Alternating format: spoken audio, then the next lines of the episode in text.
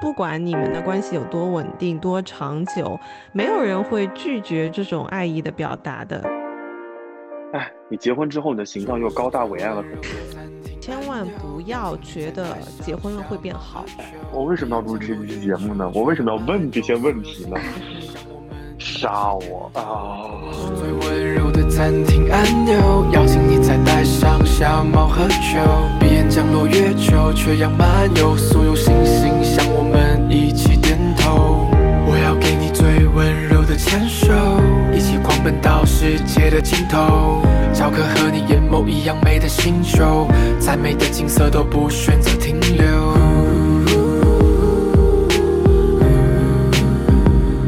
Hello，欢迎光临双城 FM，这里是明明知道要早起，但是在头一天晚上看了离婚综艺，被气到不行，于是没有怎么睡觉的大毛。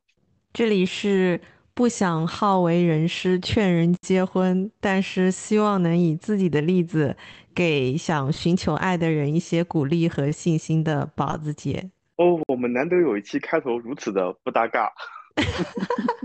对，我已经下定决心了。就是两个人各说各的，对吧？就主打一个毫无默契。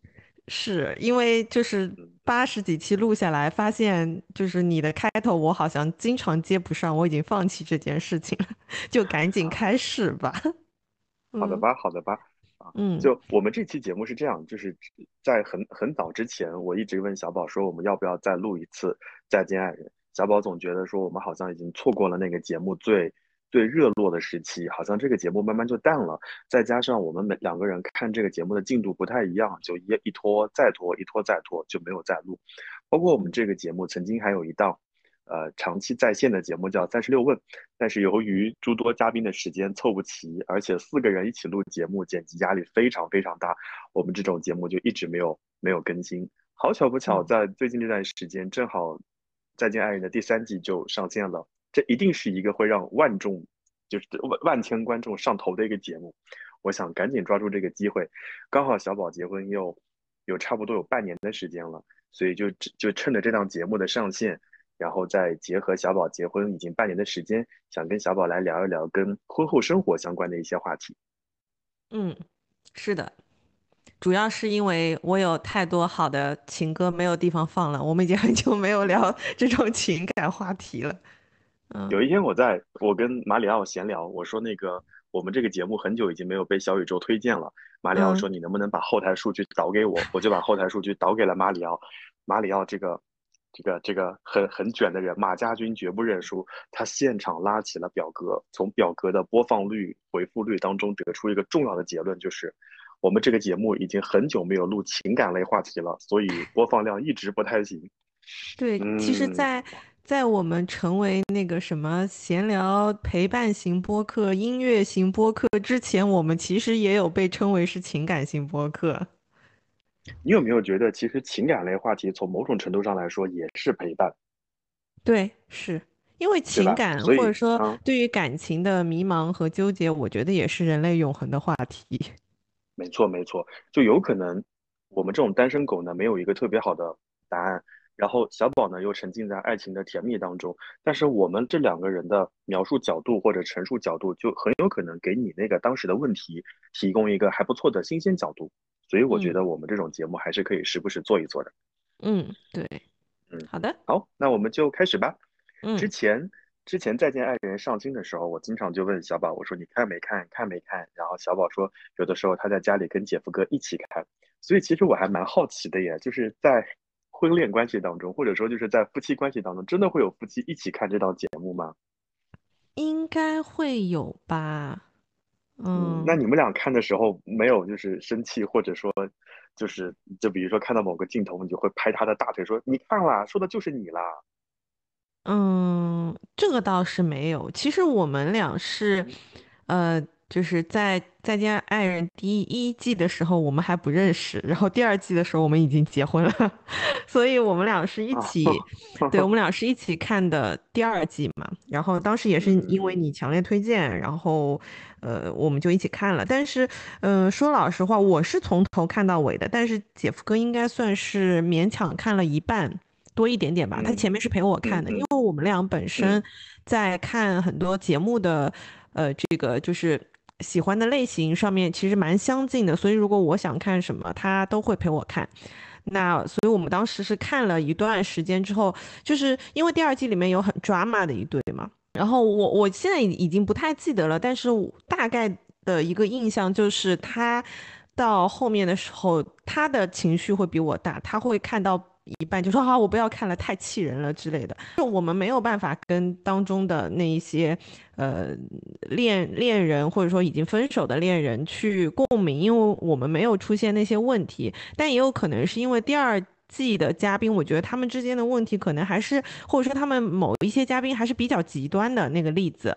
我觉得不是说就是常人都会有有遇到的，对，所以嗯，他。我印象中，他可能看那个节目，最多说的一句话就是：为什么他们不把这个感受说出来呢？为什么他们就要憋在那里呢？所以，就是我们整个看的过程当中，就是觉得，哎呀，如果说有什么话，大家可以当下好好的把它讲出来，可能就没有后面那些事情了。还蛮羡慕一点的呀，就是其实，在现实生活当中，很多情况下，嗯，男女双方，尤其是在结婚之后。很难真的有机会坐下来一起看节目，就比如说很早之前，我我们我本节目啊 B 节目刚刚开始火的时候，我们也没有火过，我们当时聊过那个花束般的那个恋爱还是爱恋，anyway。天哪，我都已经忘记那个 电影的名字了。恋爱，恋爱，在那个是啊，恋爱，在那个节，在那个电影当中，你看那个男女主人公到最后都没有机会一起坐下来。因为在现实生活当中，那有的人会加班，有的人会有应酬，很难有机会一起坐下来看这个节目。而且你刚刚讲的是。我觉得有一点是很多人会羡慕的，就是有的时候你想看的，刚好姐夫哥也想看，所以他就会陪你一起看。我觉得这是很多现实生活的家庭当中会非常羡慕的一点。就比如说有的男生可能喜欢看球类运动，女生就不大乐意看；然后女生喜欢看一些韩国综艺，男生就在那边翻白眼。我觉得能真的一起坐下来看这档综艺节目，虽然说没有情感的投射和共鸣，已经是很难得的一件事情了。嗯，对，因为我觉得其实有一些人他们会对伴侣的要求比较高，就是说，哎，我们一定要有一样的爱好或者怎么样。但我觉得我们不是，就是我觉得可能我们比较幸运的是，对方都是比较有嗯开放心态的人，就是呃这个东西我愿意去接受，我愿意先去了解一下，再看再去下定论，说我要不要继续看下去，或者我喜不喜欢，而不是说他不在我熟悉的领域，或者不是我以前喜欢的风格，我就完全闭塞，我就说哎我不要你你自己看，我们都不是这种性格的人，所以我觉得这一点会比较好。那这一季你有在看？因为这季也上新了嘛。那正好在这期这一季的这个节目当中，又有三对疯疯癫癫的嘉宾上新了。你有看热搜吗？热搜里面就热搜里面大家骂的还蛮带劲的。呃，我暂时还没有来得及看，是已经开始播了吗？对对对对对，今昨天早上，哦昨天我中午是第一集已经上新了，就疯的还蛮疯的。嗯好的，那这一季的话，我们应该还是会在一起看一下。哦，好的呀，好的呀。那抛开这些疯癫的嘉宾先不说，我想问问看，采访一下这位宝女士，结婚有半年了，那这半年当中，这种婚后的生活跟结婚前设想的会一样吗？嗯，其实我以前认为，或者说我以前设想是会不一样的。就是我会觉得可能会比谈恋爱的时候有落差，但实际上没有哎。但我觉得也有可能像今天群里面那个跟你提出相同问题的那位那位朋友说的，呃，一点就是因为我们本身谈恋爱的时间不是很长，我们不是说恋爱长跑之后才进入婚姻的。我们其实，呃，从谈恋爱到到结婚不到一年的时间嘛，所以可能现在加上没有小孩的话，还是会跟谈恋爱的感觉差不多，只不过是可能进入了像同居情侣的那种阶段，所以我会觉得没有什么太大的差别。嗯，对，sorry，我要打断你一下，我刚刚其实还蛮想说的，因为在我身边会有很多爱情长跑选手，就八年九年了，男女双方牵手的时候就感觉左手摸右手。然后所有的情话都说过了，双方家里就知根知底，所以他们在结完婚之后的感觉就跟你这样，就跟你这样，就是好像没有什么变化。那他们他们的这种没有变化，是因为彼此双方已经非常熟悉了，可能生活已经进入了平淡期或者稳定期，而你这种就是属于在甜蜜期，然后结果这个甜蜜期就迅速衔接到了新的阶段，而在这个新的阶段就继续的衔接下去了。我觉得跟别的家庭其实还是会有些不一样的。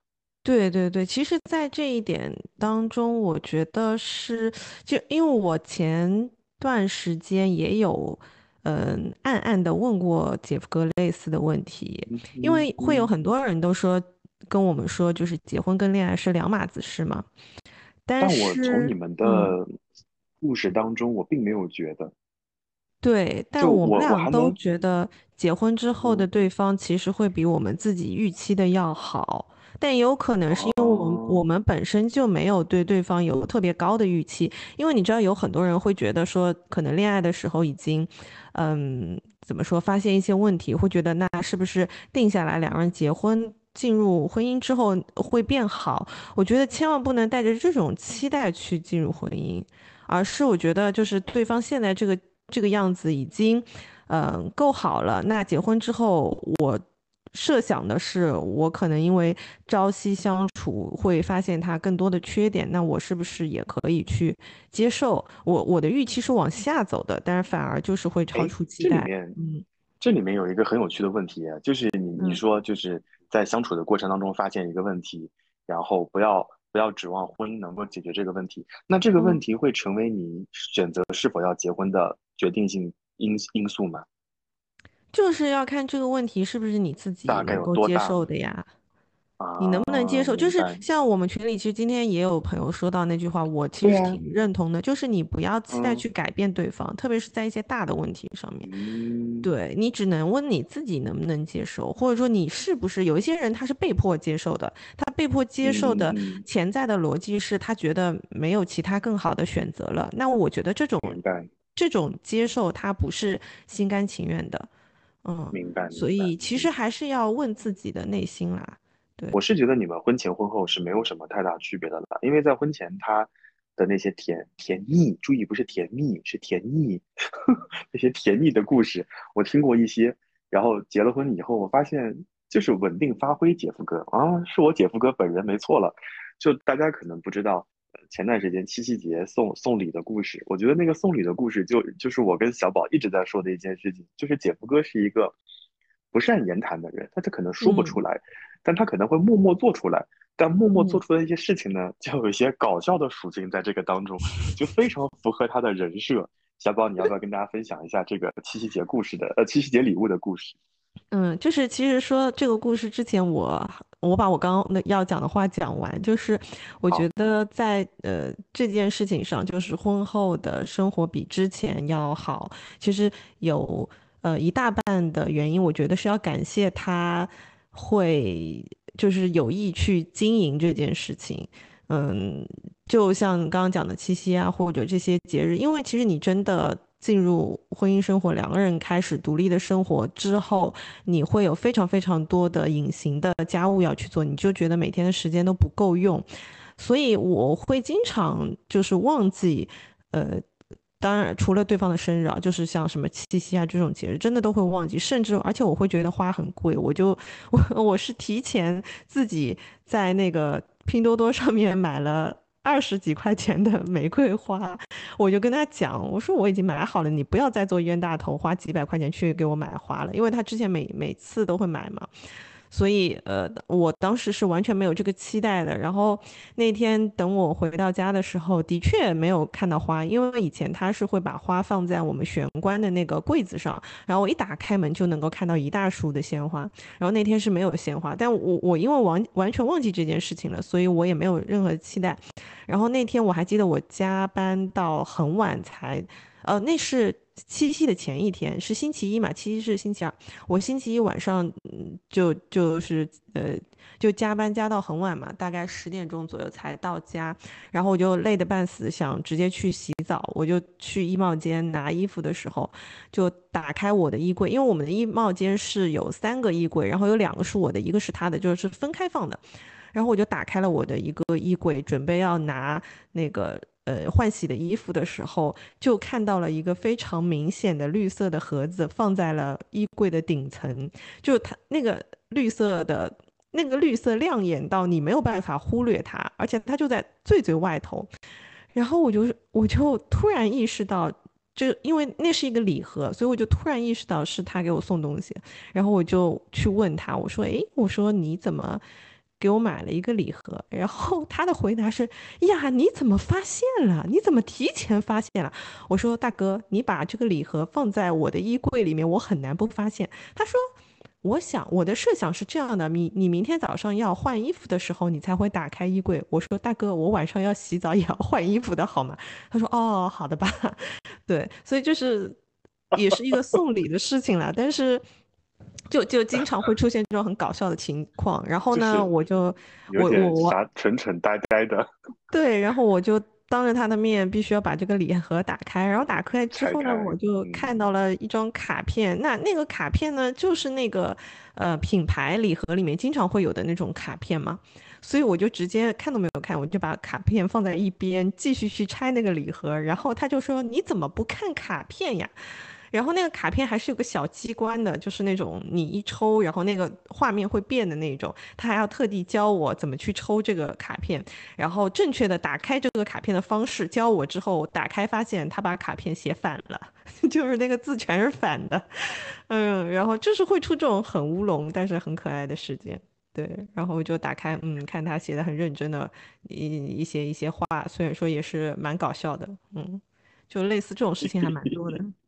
嗯，因为因为那个卡片内容还有一些跟日常生活相关的，我们就不大透露了。反正就是非常是姐夫哥的画风。所以你知道，你刚刚在讲的时候，我我有一点非常感触，就是你有提到，就是姐夫哥在认真经营这段感情。我觉得很多人，嗯，理念上可能有一些小小的问题，就他会觉得在追到这个人之前，和这个人确认关系之前，我要想尽一切办法去经营这些东西，包括呃，好好装扮。每一次见面之前的一些东西啊，准备见面的礼物啊，然后给他好好拍照片啊之类的。然后一旦确认关系之后，很多时候就会觉得说，哎呀，没必要了。大家都会觉得我跟他已经认识这么长时间了，哎呀，没有必要了。或者说。哎呀，我们都已经在一起那么久了，就没有必要再好好打扮了。其实这就是大错特错。我觉得就是不管是任何的感情也好，或者任何关系也好，即使在你们确认关系、步入婚姻之后，后面还是需要持续去经营的。只不过这个经营可能就是要耗费某一方的一些精力，那就看你自己愿不愿意花这件事情了。那从我的角度上而言，姐夫哥的工作非常忙，而且他就是熬夜伏案的工作的这个压力也很大，他能给你。就是惦记的准备这件事情，其实我还蛮蛮惊讶的。而且，因为我们在群里还说嘛，就是今年七夕节，姐夫哥应该不会准备礼物的。谁知道那么快就被你发现了？对啊，就因为我提前跟他说了不要买花嘛，我真的觉得就是好贵啊，那个时候的花就没有没有那个必要。对，但是他说到买花，就是有的时候他呃周末出去加班，然后回来也会突然带一些花回来，就路上看到他就会想说，哎，我买束花送送给我老婆这样子。对，就这种小的细节还蛮多的。嗯，哦，对，就是反而在在这种时候就会显得我很直女，就是嗯，你买这个东西做啥？我刚刚就想说，你说到这个花的时候，你应该会有点莫名其妙吧？你就会说啊，又不是什么特殊日子，买花干嘛？不贵吗？嗯，对，但是还是就是你收到一秒之后还是会开心的啦，对，所以我觉得就是不管你们的关系有多稳定、多长久，没有人会拒绝这种爱意的表达的，嗯。都是会开心的。各位听众朋友，记下来了吗？学会了吗？把学会打在屏幕上。我好像在直播。哦，好。然后 刚刚我们有讲到那个婚后生活，其实我还蛮想问，就是婚后的一些家务的，因为有的时候我们在群里面聊天嘛，你有会说到说，其实结了婚以后事情很多啊，这个家务也非常多啊之类的。我想想，你们家的面积其实。不算特别大，但其实但但其实角角落落非常多。就即使你录节目的这个房间，我想了一下，你打扫没有个半个小时打扫不下来。对，而且我们家因为全是浅色的，是白色啊这些，所以就很所以我就觉得，嗯，对。所以有一次我们在呃群里面，小宝在问丽丽，就是想买这个呃那叫什么除臭的东西是吗？好像是，就是买那个阴干，呃，洗就是叫什么，在黄梅天阴干的时候用的那个洗衣液，也就是阴干之后也不会发臭的那个洗衣液。不会发臭的。对，对我觉得包邮区的各位都很需要。然后在那次聊天当中，小宝就提到了一个概念，叫家庭劳保日。能给大家讲讲这个 劳保日的概念吗？就是当时讲的时候，我觉得好好笑啊。呃，其实是这样子的，因为因为姐夫哥的那个就是他也是国企嘛，然后国企的话，他们会有一些福利，就比如说是一个季度会有一笔劳保劳保的费用，就是你去超市去买一些劳保用品的话是可以报销的。对，但是一个季度只能报一次，所以我们每一个季度会有一天的家庭劳保日，就是统一去到超市一起去采购这些劳保用品。嗯，其实就是买一些洗衣液呀、牙膏呀这些东西，就很就很日剧、韩剧，你知道吗？就是日韩剧里面就会经常有那种 laundry day，家庭里面一起把大家一起把这一周的脏衣服洗了，然后一起晾晒啊之类的。嗯，对，类似吧。那。嗯，那劳保日你们家是如何分配的呢？姐夫哥会主动承担一些就是家务劳动的一些责任吗？因为在传统的，在我的印象当中，我觉得你就是那个主持大局的。就比如说，你就可能会说，哎，那个谁谁谁谁把地拖一下，然后在他拖地的时候，你就迅速完成了某件事情。他拖完地，你就会吩咐啊，快快快快快，把衣服折一下。你们家也是这样的吗？嗯。我们家倒没有说谁指挥谁，因为他其实是一个不喜欢我。我觉得在就是呃亲密关系当中，应该没有谁喜欢被指挥，尤其呃这里没有没有其他的意思啊，就是只是观察发现，我觉得男生会不太喜欢，尤其不太喜欢被指挥吧，嗯。就是反而有一些事情，他可能自己的步调上他会去做，但是你叫他去做，他反而可能就会有一些抵触。没错，没错，没错。就我我可以举两个例子嘛，就是在呃家长和就是我妈和我的这种所谓的家庭关系当中，我妈就会跟我说，能不能把衣服折一下了？其实我妈不说，我也会折，而且衣服我会折得很很整齐。但我妈说完之后，我就会很烦躁。我就会觉得，我就会很不爽。对，这是这个。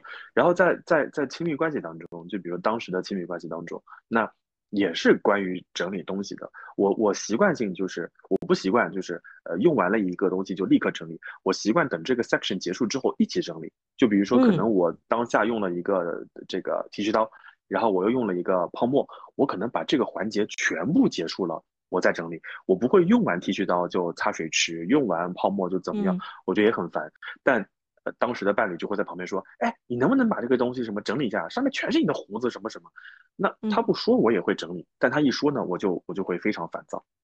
嗯，而且我会观察发现，我会觉得这些小的习惯其实蛮难改的。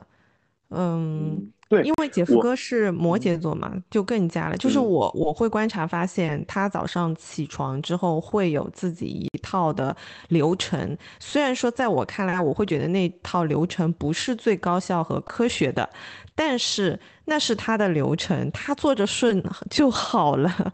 就就你就让他去啊，就不不需要，就是两个人没有办法做到完全所有的东西都合对方心意的。嗯，哎，天呐，就是宝女士，你真的是。哎，你结婚之后，你的形象又高大伟岸了很多。就我之前，我之前跟你聊，哎呀，我跟你认识这么多年，我总感觉你你婚后可能是有点小公主的，对对对，就是有点小公主的样子的。就比如说，老娘现在要刷牙，你就赶紧给我弄完了滚出去，就是有这种感觉的。然后你们家的过道呀、卫生间本身就是也比较挨着挨着，也蛮蛮小，对，也很难同时容纳两个人在里面洗漱。嗯，然后你又能有刚刚那个观点，其实我觉得还蛮不容易的，因为在亲密关系当中，我们经常听到的故事就是，女生会觉得，嗯，男生早上起来总会去厕所里面蹲一蹲嘛，女生就会觉得男生在里面蹲的时间特别长，然后男生就会嫌弃女生这个洗漱花的时间特别长，然后女生又会觉得男生只要每次出门都要有去厕所里面酝酿一段时间，大家就会在相处当中就会想办法让对方改变，女生就会说。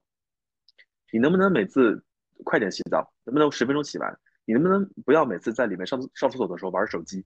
能不能快一点？能不能再赶在我前面？等等等等等。但但我觉得在我们这期节目一开始的时候，小宝讲的一句话，我我我非常认同，以及我甚至要把它记下来，就是为我以后的亲密关系做服务，就是永远不要企图去改变对方。嗯，对，我觉得就是，与其说去改变，就是两个人磨合，我觉得是可以找到，就像两块拼图一样，你不一定要把你凸出来的地方剪掉。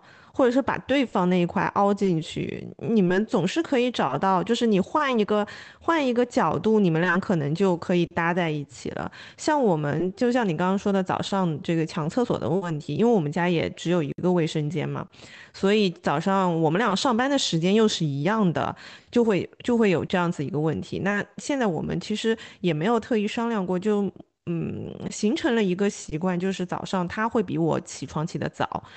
呃，然后呢，他起床之后，因为他反而在在洗手间的时间会比我长嘛，那 我会等到他差不多都弄完之后，我再起床。那我其实就多睡了，比如说多睡了十分钟。但是呢，他先用完洗手间之后，他会先去把早饭做好，然后我，天呐，这对。然后就是他出门的时候，他会把垃圾带走，把早饭做好放在桌子上。那我给他腾出来的那个十分钟，其实他给我做了早饭，因为做早饭做一份做两份都是同时是做的嘛。对，所以所以我其实也不会因为少了那个十分钟就来不及，因为早饭已经有人帮我做好了。嗯，我们就是会有这样子的一个默契，就我们可能天菩萨呀，空就是空间很小，就他在洗手间的时候，那我在我可能在卧室，那我起床之后我会把床铺好，被子。啊，那对他出来之后，他到那个衣帽间的时候，我就到洗手间，或者说我到洗手间的时候，他去了厨房，我们俩不在一个空间，但我们俩同时都在做事情，你只需要就是互相调整一下顺序嘛，然后大家把自己擅长的部分做掉就好。好啦，所以我觉得那个画面感很足哎，哦，这个画面感很足，很像港剧当中。我问一个很私密的问题啊，就是在比如说刷完牙，然后去做早饭的时候，假设你们在过道里面遇到了，你们会亲亲抱抱吗？呃，我们不会，但是每天走之前，因为他会先出门，他出门之前他会告诉我说，哎，我把早饭放在哪里了。然后呢，他就是我觉得男生经常会，呃。有一个习惯就是比较丢三落四，就可能鞋子已经穿好了，发现包还在沙发上之类的，所以所以他就会在门口大喊：“老婆，把我的包送来。”呃，也不是，就是他给我做早餐变成一个默契，变成一个习惯之后，我帮他拿包也变成了一个默契。呃，我会提前给他拿好，放在放在玄关那那边。对，然后他出去之门说，有的时候其实可能他已经准备出门了，比如说他今天嗯有事情要外出，他会走的早一点嘛。他已经出门的时候，我可能还在刷牙，但是我已经听到他在穿鞋子了，那我就赶紧刷完牙，我就会出去。目送他，然后就会 kiss goodbye 啊之类的，嗯，这是我为什么要录这期节目啊？真的，你自己问的。天菩萨，天菩萨，真的，哎，嗯哦，然后还有一个小的细节，天呐，你还有。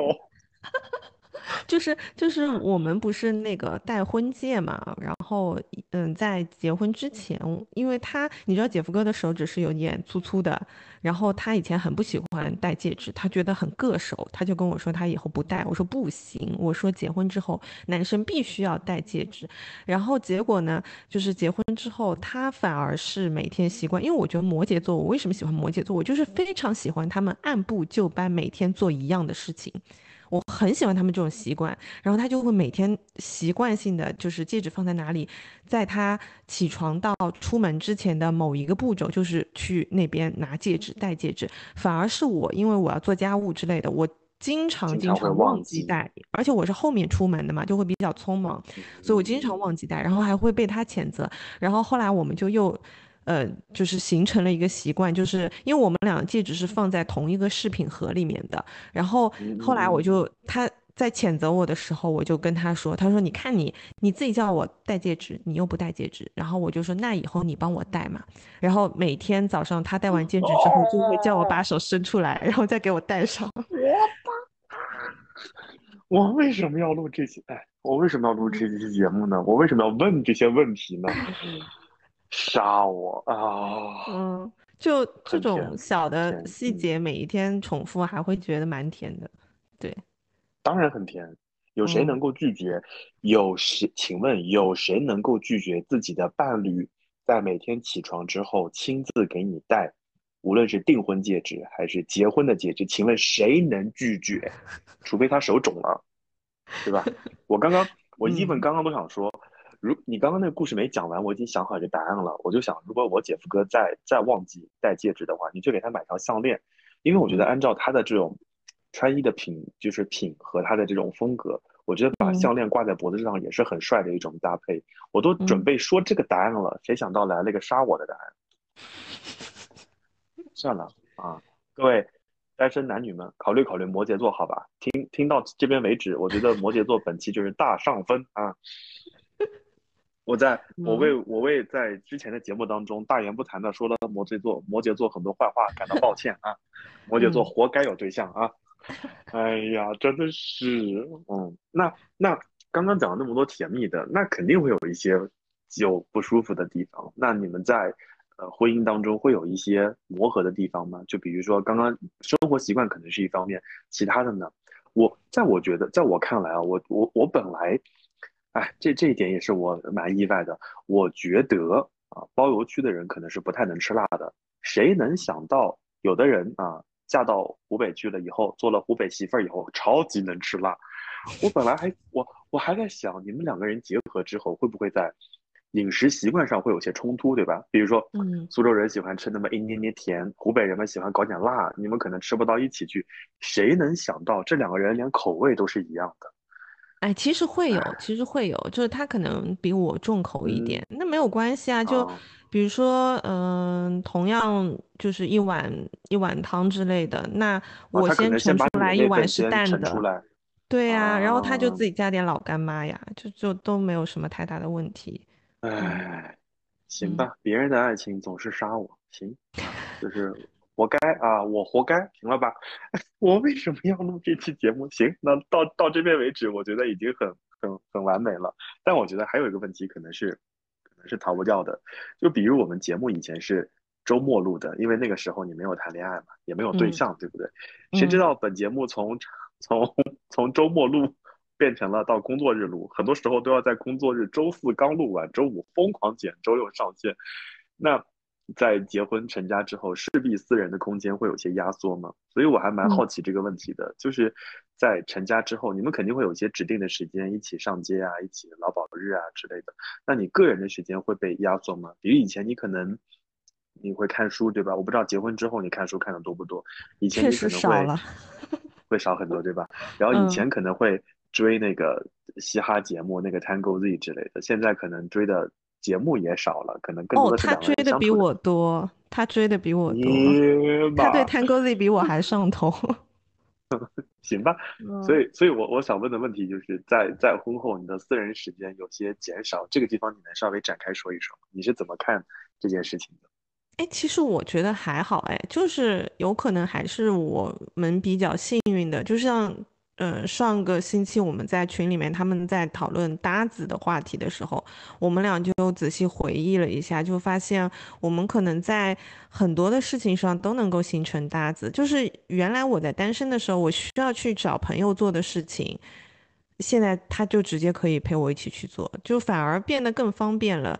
然后我，嗯嗯，对，就所以你说吃饭、看看电影、逛街、追剧、打游戏。追 Tango Z 看综艺，我们俩都可以一起，所以我觉得好的伴侣本身也可以是好的朋友，嗯，然后另外的话就是，如果说我去跟呃，比如说女性朋友约会的话，他就会安排跟他以前单身的男性朋友约约会，就是约饭或者打球。那像我每周固定会有瑜伽课的时候，他就会随我的计划去呃打篮球，或者是他加班，就是我们。我们一方有事，另外一方就会安排自己的事情，唯一多的就是多了一些家务需要自己去做了。因为以前的话，像我住在家里，很多事情就父母就做掉了嘛。对，就只是这上面的时间会被压缩，其他就都还好。怎么说呢？我只能说你活该有一段甜蜜的婚姻，真的。就 因为有的人会抱怨啊，就比如说我是现实生活当中有很多真实的案例，就比如说。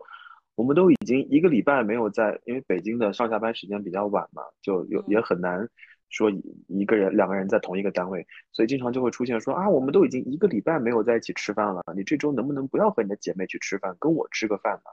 然后再比如说，你都已经出差一个礼拜了，能不能回来的时候陪我逛个街呀？就是我经常听到是这样的争论，你知道吗？就是大家可能也不愿意再去认真的经营这样的，甚至有点摆烂的状态在这个当中。嗯，那我觉得这就是结婚的好处啊，因为结婚之后你们就每天都要见面啊。那除去就是呃出差的时候，哎，但是我们很奇怪的一点，也是我们其实有很多的呃约定，就是大家是没有说好的，但是就自然而然形成了。就比如说，我蛮想听的。像我之前不是会去帮靠谱去直播，然后我就会有周末不在家的情况，或者是有的时候他去出差或者他回武汉的话，我就会自己在家。然后等我回到家，就我们如果说是不在家的那天晚上，我们一定是会联系的，就是会视频啊之类的。嗯，哪怕是再短的时间也会。然后，嗯，等我回家或者他回家的时候，你就会发现家里面被打扫的非常干净，然后你也会很开心。就就自己在家里面的那个人就会主动去承担家务，然后把家里面都收拾干净，然后对方回来就会很开心啊。我有个小小的建议，嗯，从接下来的问题开始，你能不能讲一点婚婚姻里面不太好的？能不能不要再给我描述这些？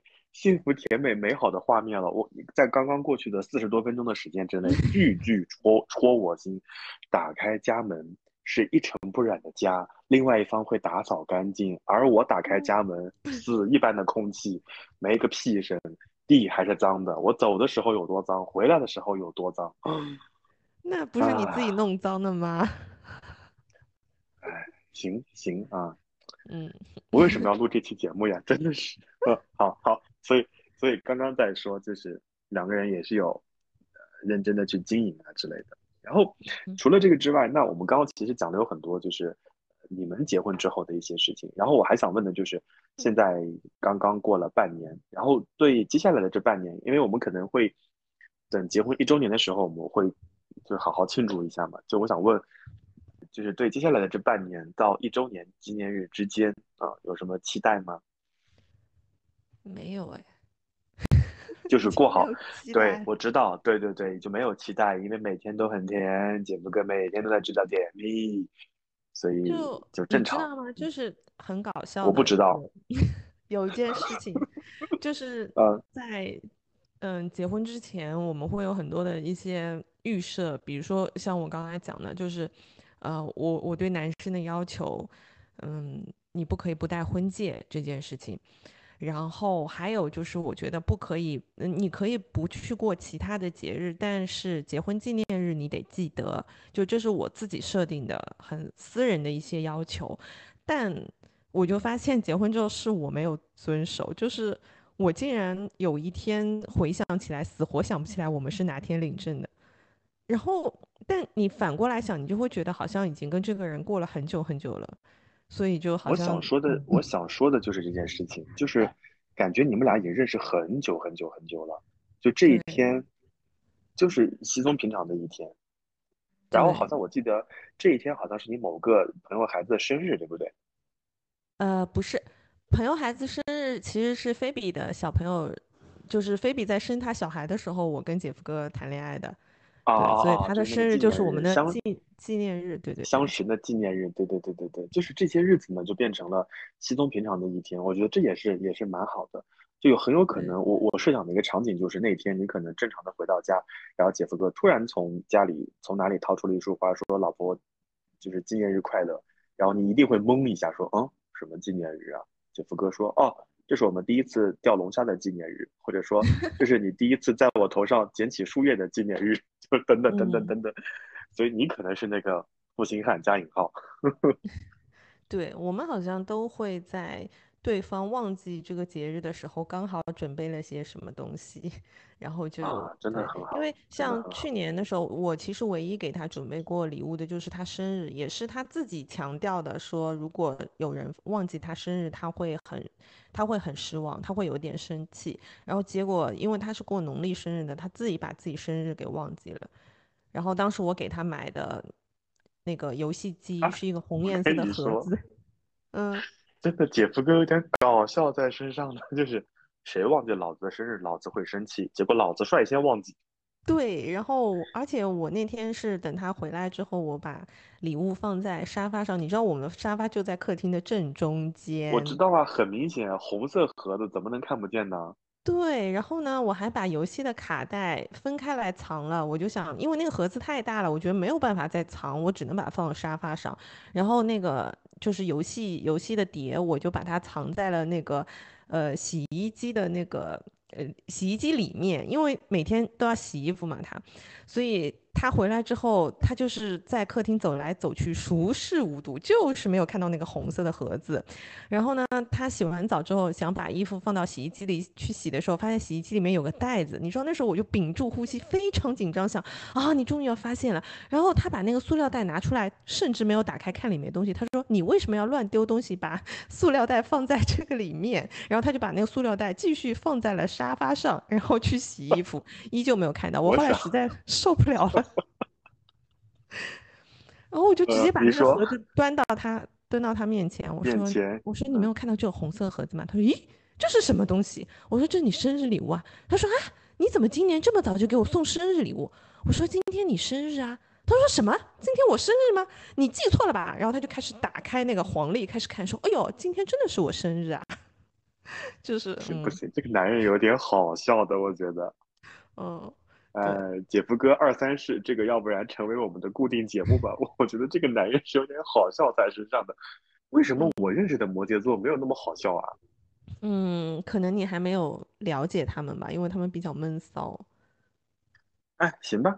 所以总的来说，我觉得这半年的婚姻生活对小宝来说是非常甜蜜的。我觉得在过往的半年当中，小宝跟我抱怨的唯一抱怨的就是工作上的一些，就是。人间鬼故事，唯一上期话题，但但他在婚姻里面给我讲的永远都是甜蜜的，我觉得这也是，嗯，婚姻关系当中、两性关系、亲密关系当中也值蛮值得大家关注的一件事情，就是无限放大对方的好，那些小的就睁一只眼闭一只眼，就尽量不要那么的放大或者在意。当然，如果那个那个你是眼中钉肉中刺的话，就尽量把它解决掉。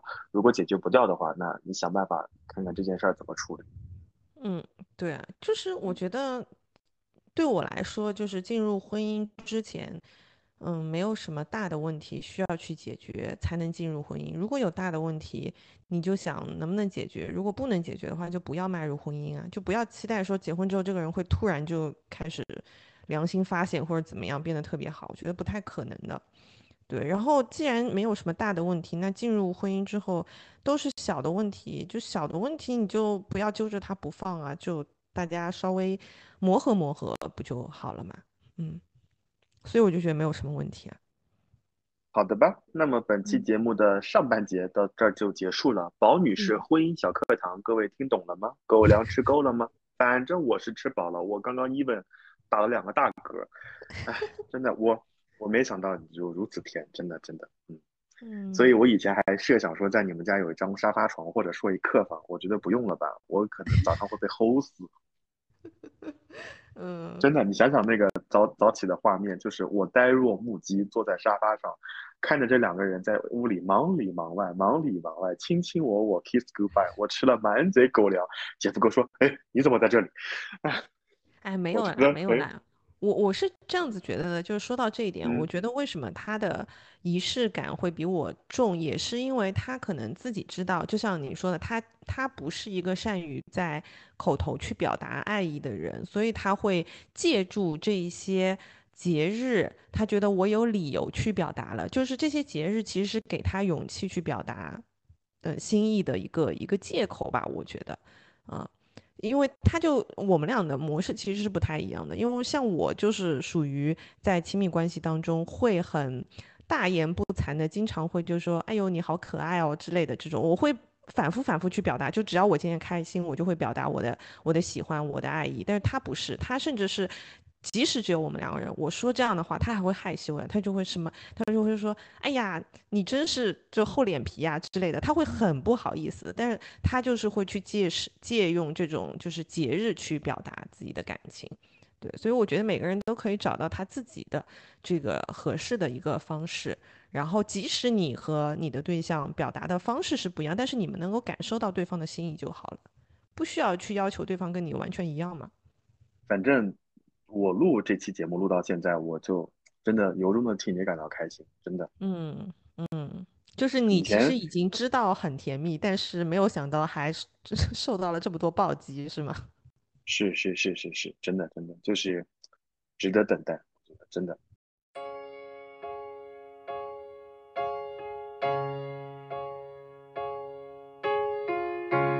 忘了是怎么开始，也许就是对你有一种感觉。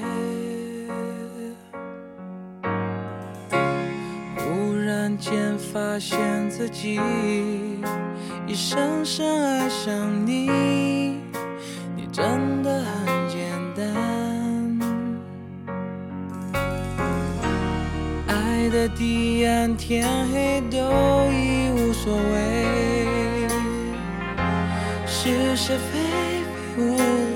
抉择，没有后悔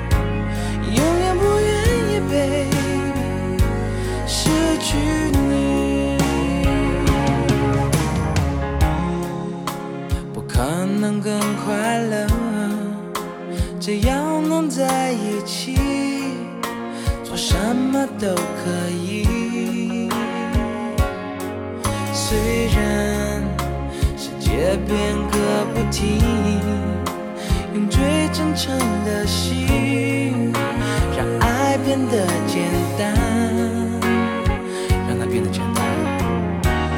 爱的地暗天黑都已无所谓，是是。非非无法抉择，没有后悔，为那个疯狂的人是我。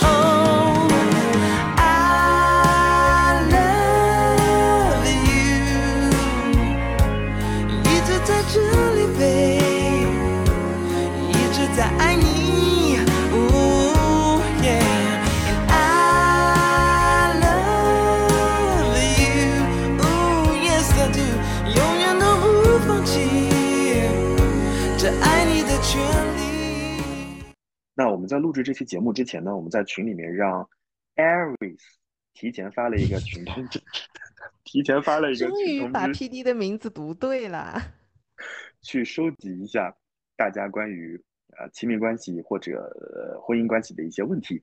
那有一些问题刚好我跟小宝有一些话想说一说，我们就把其中的部分问题拿出来跟各位来讨论讨论。接下来就是我们的宝老师答疑时间。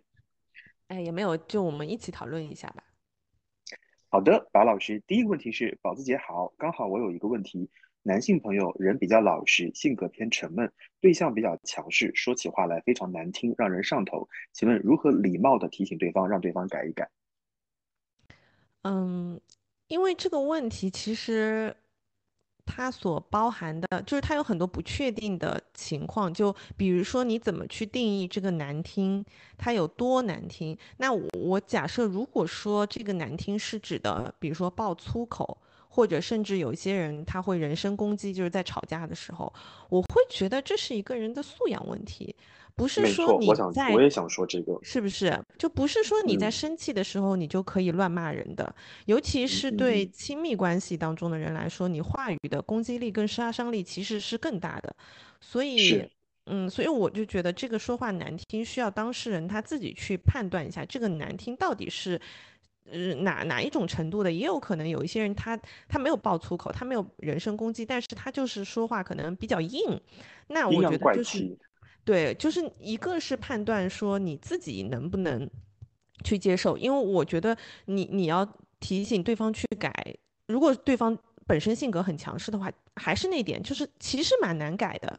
你叫对方改，其实你特别是火上来的时候，根本就忍不住嘛。所以我觉得就是一个是问问自己能不能够接受，如果长期是这样子的话，你就是真的要考虑是不是性性格是否合适这个问题。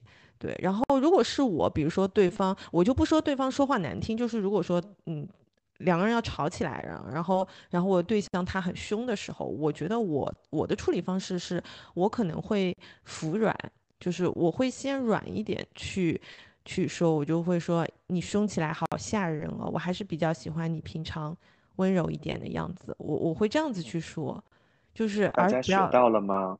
笔记记下来，这个要考啊。哎，就就怎么说呢？你跟他硬碰硬也没有什么好的结果啊，对。然后如果说，嗯，你在比如说在对方心情好的时候，或者你在事先服软的情况下，你说了，就是你已经很平静的说了这些话去提醒对方，或者说就是呃时时间很长，反复很多次，对方始终没有去体会你的感受，那我觉得长期这样的话，你真的要考虑是不是要换个对象，嗯。我我我一直觉得，就是你要让对方去改，像脾气这种东西挺难的。对，没错，我很同意。然后，嗯，除了刚刚小宝给的所有答案之外呢，我还有另外一个一个一个小小的想法，就是像小宝所说的，如果他经常把脏字挂在身边，骂人的时候经常为问问候家人，那就是属于这个人的素质很差。那对于这种人呢，就其实你要考虑是要长痛还是短痛。那如果说你想继续。疼痛下去的话，你就痛啊，就是这是这个。然后除了这个之外呢，我觉得还有另外一招，就是现在经常会有人说发疯嘛。我觉得真的，如果这个人在你面前发疯的话，你就索性用发疯制服发疯。那他如果说起话来很难听，你也说起来很难听，但千万记住，就是在你说完这些难听的话之后，再补了一句：“哎，我刚刚模仿你模仿的像吗？”就是用那种俏皮的口吻来来模仿一下。就比如说他如果阴阳怪气了你一下，你很难受，你很不能接受。那你也阴阳怪，你也阴阳怪气回去，回去之后再补一句像你吗？啊，你看看他能不能接受。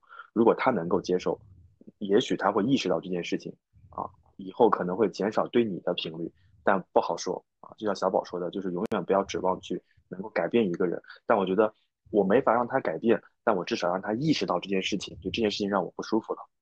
嗯嗯嗯，对，而且你刚刚在讲的时候，我突然想到，曾经我的朋友给过我一个呃建议，就是当然他也不是说是对我嗯提的建议哦，就是他自己在说自己的呃问题的时候，他就说他曾经有一个对象，就是属于脾气非常不好，然后呢，那个对象就是说他那个对象也是说话很难听，但他的难听不是爆粗口，就是他他的难听就是会让你觉得很。很受伤的那一种，那种话，然后就是类似有一点像 PUA，然后他们两个吵架就是对方会激你，会激你，然后我。对，然后我朋友本身是一个就是也是性格比较稳的这种人，对，就是我想提醒就是提这个问题的朋友，你可以。呃，让那个男生自己去回想一下你们两个人吵架的时候，因为他刚刚说了，这个男生是比较老实，性格比较沉闷的。那他们俩能不能吵起来？如果说一个很沉闷的人会被他的对象激到歇斯底里，那我觉得你可以给自己和给你的对象一个计数，就是就是你跟自己说暂停是吗？不是，就是你跟自己说，呃，我会被这个这个人激怒，我只给他。三次这样子的机会，如果我连续发现三次我被他击到歇斯底里之后，我就不要跟这个人在一起了。明白，这是我用过的一个招数，就是，哎，这个说起来怪不好意思的。我在那个手机软件里面有一个 app 叫倒计时，你有印象吗？然后我突然发现那个倒计时是可以同步过往的一些事件的。你知道我我找到了什么吗？我找到了第一次打算分手已经过去了多少多少多少多少天。还有一条是第二次打算分手，已经过去了多少多少多少天，所以在在我以前谈恋爱的时候，我记过这件事情，然后你看我没有记第三次，因为第三次就主动分掉了嘛。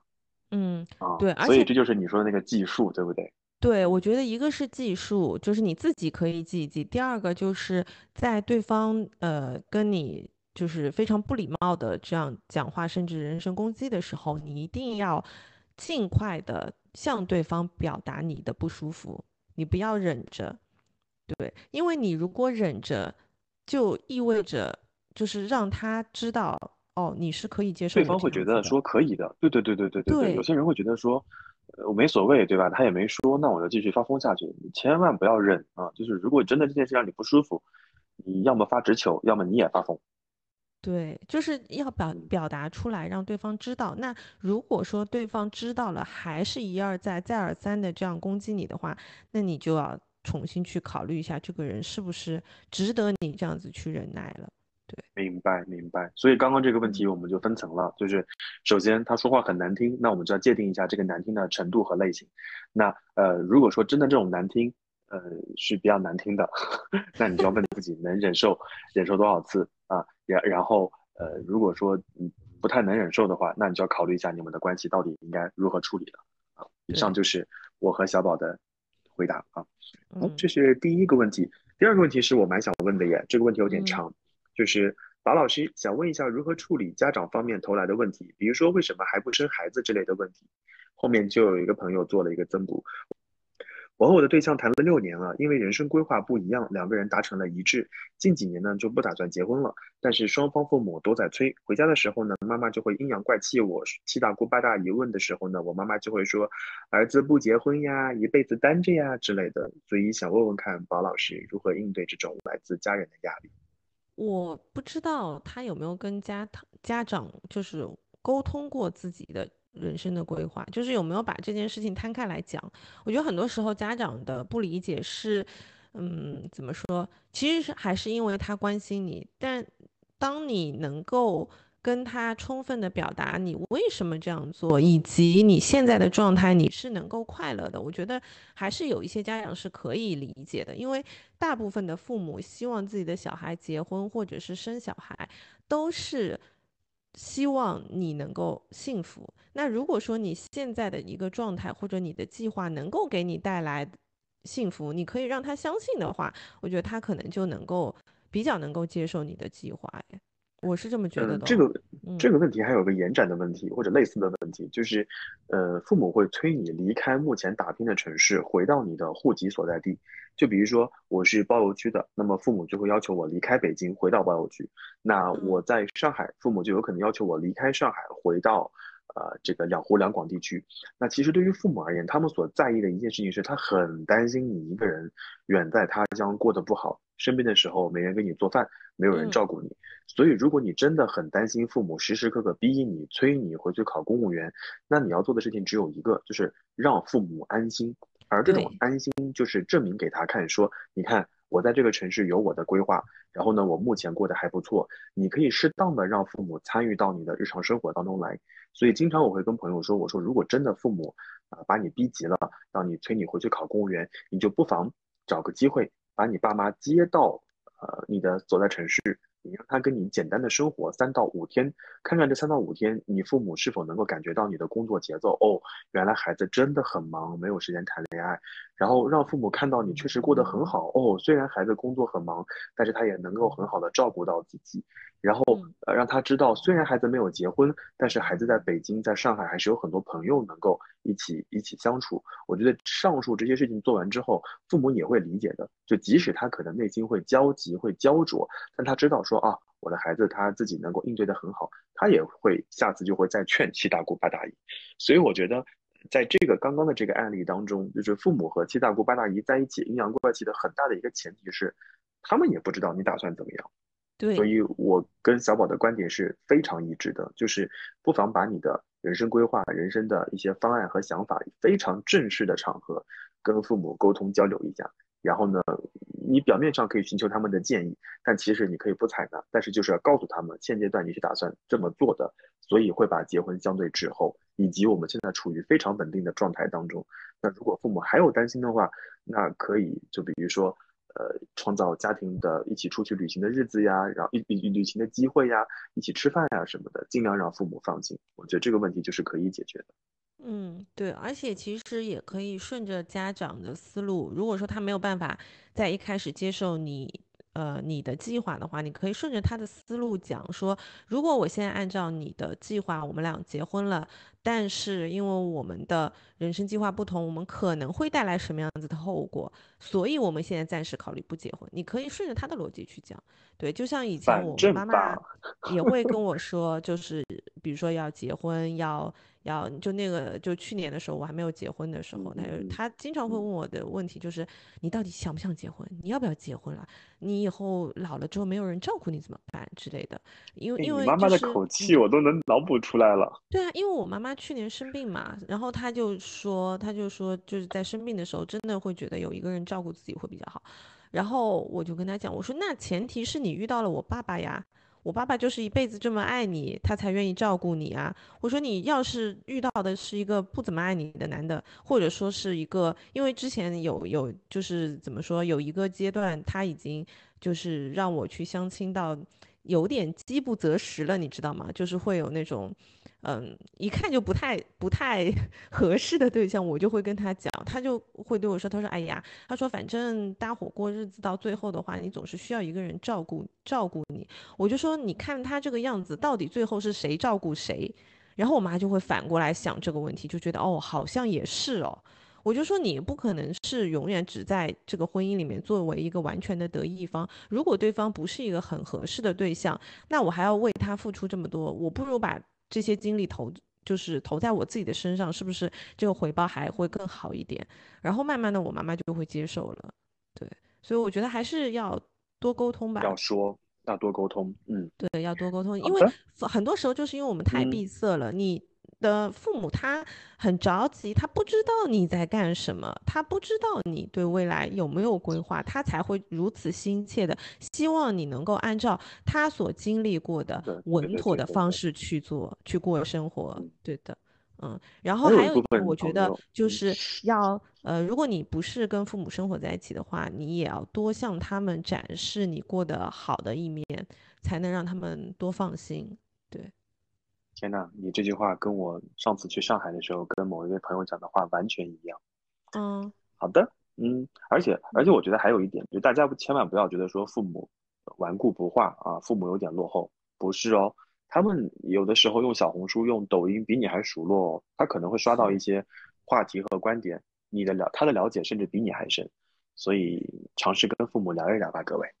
嗯，好的，对的，这是第二个问题。接下来第三个问题，宝老师，宝老师，我看了《再见爱人三》的先导片，然后我就开始想，我应该如何去判断伴侣是出于爱而心甘情愿的包容我，还是在感情里面压抑自己呢？那当然，后来还有一位朋友就顺着这个问题往下问说，我也想判断一下我的伴侣是因为本身性格好、包容性强，还是因为喜欢我才做的妥协呢？哎，我是这样子想的，就是第二个呃复述问题的这个同学，他说因为本身性格好、包容性强，还是因为喜欢才做妥协？我觉得这个没有必要去把它区分开来，哎，因为本身喜欢也会有做妥协。然后我觉得我可能会嗯把这个问题转化成他是违背本意的讨好，还是还是因为喜欢你而包容你？我觉得这是有区别的。哦，是的，是的，就是大家经常会说的讨好型人格嘞，也不是讨好型人格，就是我觉得有的时候，特别是在求爱阶段，就是在初期追求的阶段，有一些男生他是会违背本意的去讨讨好讨好你的。啊，我明白，我明白你的意思了啊，跟讨好型人格还不一样。我觉得就是违背本意的这种讨好，它是持，就是它是长久不了的，它可能只会发生在恋爱的初期，或者是。求爱的这个过程当中，时间长了之后，本性就会展露的，就是差不多半年三个月，我觉得就能看出来。就很多人会说，哎，一开始你侬我侬的时候什么都好，过了三个月对方就冷了。那我觉得那之前的这种什么都好，他就是违背本意的一种讨好，他只是为了要，就是追求你。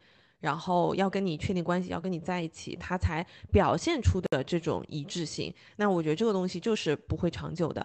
所以，我我我会觉得问这个问题的朋友，当时我在群里面也直接跟他说，因为他的男朋友我们也很熟悉，然后我就跟他说，我说你提这种问题，你男朋友会伤心吧？就是我我觉得一个是，嗯，就是怎么说，如果你真的不好判断，一个时间可以帮助你去判断。然后第二个，你的朋友可以帮你判断，就是这个人是不是真的喜欢你，呃，这个人是不是真的好，其实你的朋友可能会看得比你清楚。然后第三个就是，就这个问题本身，我会觉得包容是在表达自己意愿的基础上的，就是，嗯，他可能会跟你说啊，我不太喜欢。吃这个东西，但是我愿意陪你去，他会告诉你，而不是说啊，你也喜欢这个，我也喜欢这个，就就就那种，就是完全一味的讨好。我觉得，嗯，那样那样子的讨好的这种妥协，他可能在大部分的时候他是不会告诉你他不喜欢的，而到了后面你就会发现他好像突然变了，其实他只是本性展露出来而已。但是如果说是包容性的，就是因为喜欢而包容你的话，他可能也会比较平和的去表达他自己的想法。但是呢，这一次他还是觉得啊，比如说你喜欢吃这个，我喜欢吃这个，那嗯，那我这次就陪你吃这个吧。我觉得这种就是喜欢所做的妥协，是他会让你知道他的想法，然后进而两个人达成一致。那可能下一次他也会期待说，你是不是也也可以同样做这样的妥协，去呃尝试我喜欢的东西。就是他还是会有一个互动性的，我是这么去判断的。就我觉得，如果你自己不能判断的话，就让时间跟朋友告诉你好了。是是是，这期问题在大家在群里提问的时候，其实我正好在外面走路，然后小宝在上瑜伽课，我们两个人是其实是事先没有对过这个答案的。但刚刚小宝讲的这件事情，就是我写在我的那个备忘录的答案，所以这个部分我就不再赘述了。我顺着这个问题再做一个延展，这个延展和这个问题没有关系。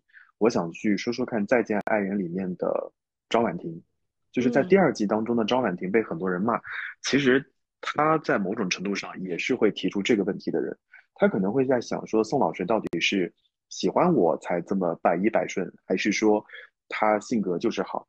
所以这也是为什么张婉婷会在婚姻关系当中经常会有一些爆点，他其实就是想通过这些非常极端的事情来测试一下宋宁峰，你到底会不会离开我？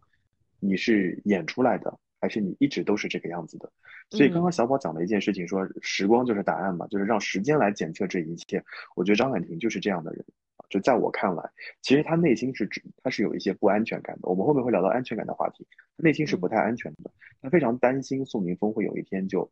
就离开他，或者宋宁峰的好脾气就没了，所以他就是想通过这些极端案例反复检测宋宁峰你是爱我的，反复确认宋宁峰你不会离开我，在这段时间当中，他那种爱意和安全感有所降低，他就会营造一个事件再次确认。所以我觉得刚刚小宝说的这一些，包括这个故事，我就我就突然想到了这件事情。嗯嗯，好的，这是这个问题。上述三个问题我觉得还好了，我特别想问的是第四个问题。嗯，我我真的很想问，王老师好，伴侣之间有没有必要做到毫无保留，没有秘密？我之前认为伴侣之间应该要做到毫无保留，但是最近在跟别人讨论的时候，对方在说，呃，如果不利于感情的推进和良性的相处，那就应该闭口不谈。所以我到底应该如何选择呢？我想问一下这个问题，你的答案是什么？你是怎么想的？绝大部分的事情，我会和我的伴侣坦白。而且我觉得这是我们两个继续往下，呃，深度交流的基础，进一步往下走的走下去的基础。但有些事情，我宁愿选择和你，就是跟小宝说，我都不会和他说，因为我知道有些事情可能无法交流，或者我们不在同一个频率上面，或者我已经能够预设到交流下来的结果是什么样子的，那我就不会跟他说。所以，我我的整体的原则就是有一些事情我。经过长时间的相处，经过预判，我觉得问题不大，我们就会直接说。有些事情我可能会选择保留。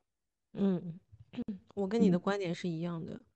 就我觉得什么事情需要保留，什么事情不保留，或者说是不是需要完完全毫无保留，主要还是要看你们两个人的对某些事情的态度和接受程度。太好了，我就有些秘密，我我会烂在肚子里，我都不会跟他分享。嗯，因为我觉得有些秘密的说出，可能对我们的持持续交往、继续交往没有什么帮助，没有什么益处。那如果有一天他真的问他，如果他真真的问到了，他非常感兴趣，我可能会说。那如果他不问，没有遇到过，之后再也没发生过，我就当无事发生。这件事儿我也不会提。嗯，而且我会觉得大部分的人之间都会有一些秘密，就属于自己的事情。那些事情你会觉得，就是他说出来对你们的感情其实确实没有好处的话，我觉得就没有必要说。那如果说，嗯，你在确定对方只是好奇八卦，但不会特别介意，比如说，嗯，在情侣在相处的开端都会问，哎，你之前谈过几个之类的情史，那你就去判断一下这个人他。想知道这件事情是不是只是出于，比如说想了解你，但是他也有一个态度，就是说啊，你的过去是你的过去，就过去了就过去了，我不会去纠结这些东西。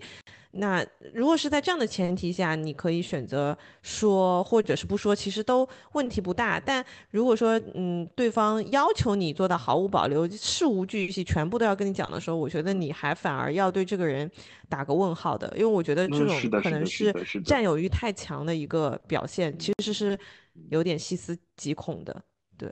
就我觉得你可以尊重，你需要去尊重每个人都会有自己一些一些需要，嗯，就是独享的秘密。这些秘密可能他并不是对不起你，但是可能他没有办法去，嗯，就他自己说出来会觉得有一些羞耻或者怎么样。那你就让他让他自己保留好了，就对你们俩的关系没有特别大的影响的话，嗯，我觉得就不是特别重要的原则性的问题的话，就没关系，好吧，对吧？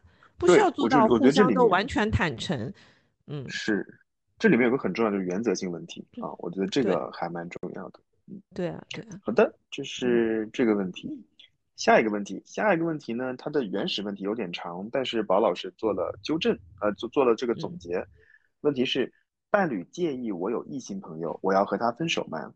嗯，分吧。真的吗？没有，我我我是觉得，就是因因为这道题目，我看到大家的，就是答的方向，可能都是说，哎，我我就是有异性朋友，那如果对方不能接受，我就分手，或者是我就是不能接受对方有异性朋友，如果我知道的话，我就直接不开始。我觉得大家答的都很好，就是你只要找跟你同频的人一样就好了。就你觉得自己有异性朋友很正常，那你也要去接受对方有异性朋友很正常。就你不要双标就好了。我懂了，我懂了啊。嗯，就我觉得没有正确的，没有正确的答案说你一定可不可以就谈恋爱之后是不是一定要在异性朋友跟你的嗯对象之间选一个？我觉得不是这样的。对，就两个人能够达成共识就好了嘛。嗯。哦，哎，很妙，很妙，你这个答案很妙。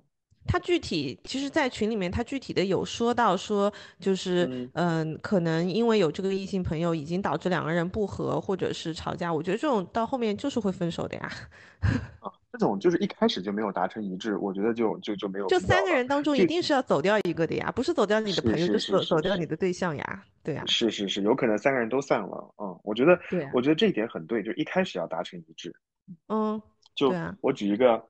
非常不恰当的例子就是陈幼清和李大人，就是就是陈幼清谈对象的时候就会问接不接受李大人，李大人谈对象的时候就会问接不接受陈幼清，要是不接受我就不谈了啊。我觉得就是虽然说他们俩最后走到一起了，但我觉得在一开始把这个问题处理好会比较好一些。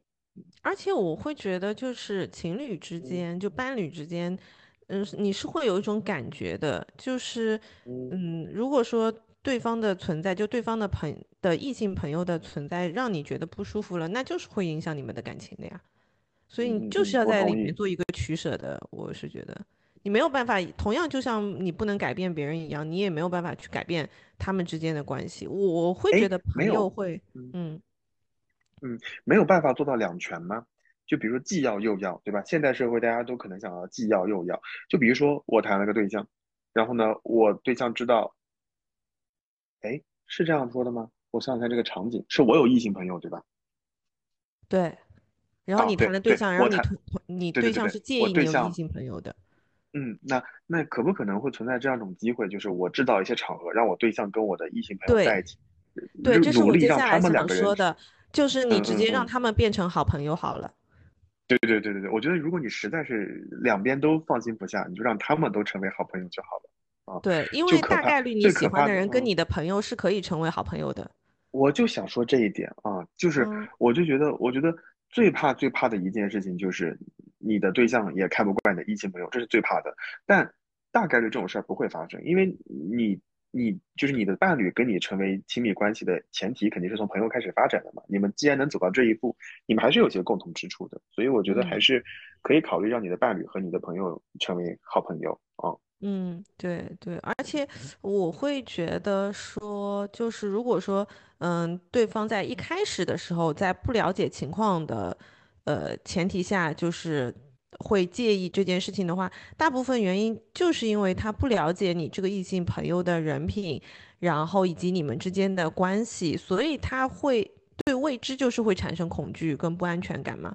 那你让他们熟悉起来之后，慢慢的他这个戒心就是会放下的呀。而且，嗯，我我记得，而且我前几天听了一期佟掌柜的那个，呃，来信的那个播客，然后里面就有提到过，说他的伴侣很喜欢，是就是来信的那个人是一个女生，然后她就说，呃，说她在婚后发现她老公很喜欢找其他女生聊天，但是呢，他们只是聊天。然后没有其他的进一步的事情被他发现，可是他就是不能接受这件事情，然后她就，然后但她老公也不能理解，说你为什么不能接受我找一个异性朋友聊天？我只是觉得我们俩比较聊得来。然后当时我记得佟掌柜他就说了一句话，他说，嗯，当你发现你的伴侣或者说你自己，你愿意跟朋友说的话。呃，就是你遇到事情之后，你第一个要说的，去去去交流的人不是你的对象，而是你的朋友的时候，可能就说明你跟你的对象之间本身就有关系，就有问题。这个跟是不是有第三个人其实关系不大。呃，我我也是这么觉得的。嗯，起立鼓掌。所以我觉得问这个问题的朋友，或者有这个问题的朋友，你可能需要去审视一下你的朋友和你的伴侣他们的关系，以及和你的。重要性、重要程度以及他们是不是能为能够成为朋友，然后如果上述都不能实现的话，那你就好好去反思一下，不能说反思啊，好好的去看一看，是不是你自己的标准上出了一些问题。嗯，对。好的，就是这个问题。下一个问题，马老师，请问异地恋的伴侣之间的安全感应该如何建立，或者应该如何保持？这个问题我来答吧。我想明确的告诉各位。若干年之前啊，就是一年前，B 节目录过一期节目叫《异地恋》啊，我就是我想说，我想说听听那一期就可以了，这是第一点。第二点就是一年过去了，我对在那一期当中我有一些不成熟的发言感到愧疚。我觉得还是异地恋尽量不要谈了，太累了，太累了，太 TMD 的累了，除非你家境殷实。时间宽裕，双方的同频都在都在同一个时区，然后两个人的工作节奏、生活节奏都在一起，那么你搞搞异地恋，这是这是无所谓的。但如果两个城市的所处的发展量级、两个人的工作状态都不在一起，就尽量不要搞异地恋了，早晚安全感是会消失的。我觉得安全感这个东西呢，一方面是你营造出来的，另外一方面那跟那个人也很重要。就如果我是一个很笃定的人，那怎么出怎么就是发生什么事情都无所谓，只要我是一个有那么一点点小九九的人，那稍微有一点风吹草动我也会受不了。所以我觉得，呃，如果是异地恋的这种安全感和和如何建立和保持，那我们的建议就是尽量不要异地恋，尽快搬到一起去。如果短时间之内不能搬到一起，就像刚刚那道题一样，建立一个两年或者三年的可预期的短期计划，让异地恋成为一个过渡时期。如果上述都不能实现，就是没有办法到一起，你也不能放弃你的工作，他也不能放弃他的城市，那我们觉得就趁早啊。对不起啊，这个问题是很残忍啊。那当然，如果在同一个城市当中，你想保持建立起来安全感，就请参考刚刚姐夫哥做的所有的事情。我觉得就可以了。嗯，就是你刚刚讲到异地的那个，我我觉得特别对。其实所有最终的，就是你总结出来就是一句话，就是异地只是一个过渡，你们都会朝着同一个方向去去努力，就是最后都会有那么一个时间，两个人是要在一起的。我觉得这个是很重要的。那对于如果是同城的人的话，我会觉得两个人相处这个安全感。如果两个人都是忠于彼此，这个安全感你是能够感受到，这它就是自然而然建立的呀。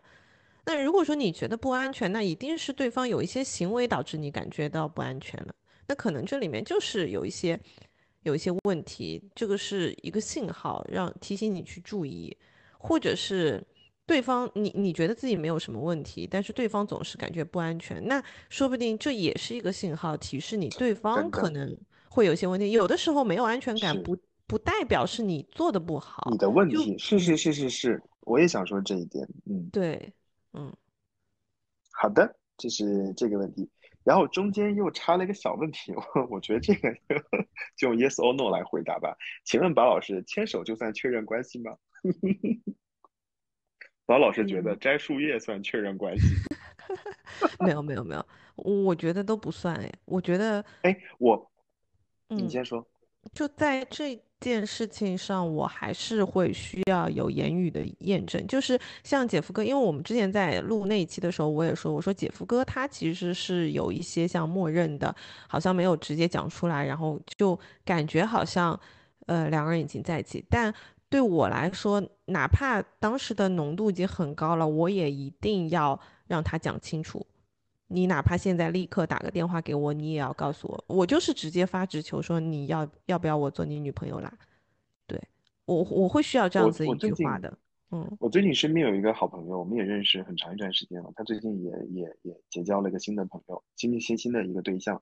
然后我我们一直喊他 candidate，然后结果这个 candidate 呢，就两个人。因为都同居了嘛，所以我们都会默认，就是他们两个已经成为一对了。我们就是在开玩笑是，我们在开玩笑，你什么时候带这个？因为对象姓李嘛，我们就说你什么时候带这个李总跟我们一起吃饭？小李子。你什么？对，什么时候？哎，对，我们也我们一开始喊小李子，他们说你你不要那么轻浮，后来我们就喊李总。然后我们说你什么时候还带李总跟我们吃饭？然后我们最近要聚餐了，李总来不来？诸如此类的。他说李总不配。他说：“我觉得我们两个人还没有正式确立关系，然后那个李总都没有跟我表白过，所以现在我们就是不到见面的时候，他带不出手。我说拜托，你们俩都已经一起上下班了，同居了，然后交换了家里的钥匙，这个这个呃密码，然后彼此的就是各种事儿都知道。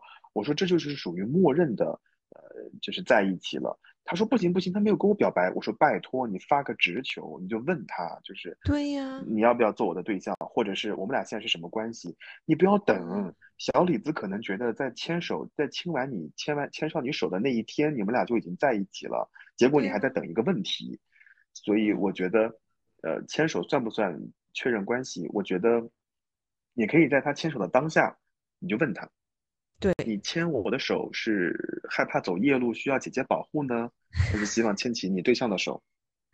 对，哎，这个问问题问的实在太好了，对吧？就行，好，这个问题结束了。好，大家可以照抄啊。单身的人啊，单身的人啊，就是想法多啊。好，下一个问题。天呐，我们有好多情感问题。请问白老师，婚姻问题（括号婚姻矛盾）如果上升到了人，呃，是上升到了人性问题吗？是只有所谓的柴米油盐酱醋茶会冲淡两个人在一起吗？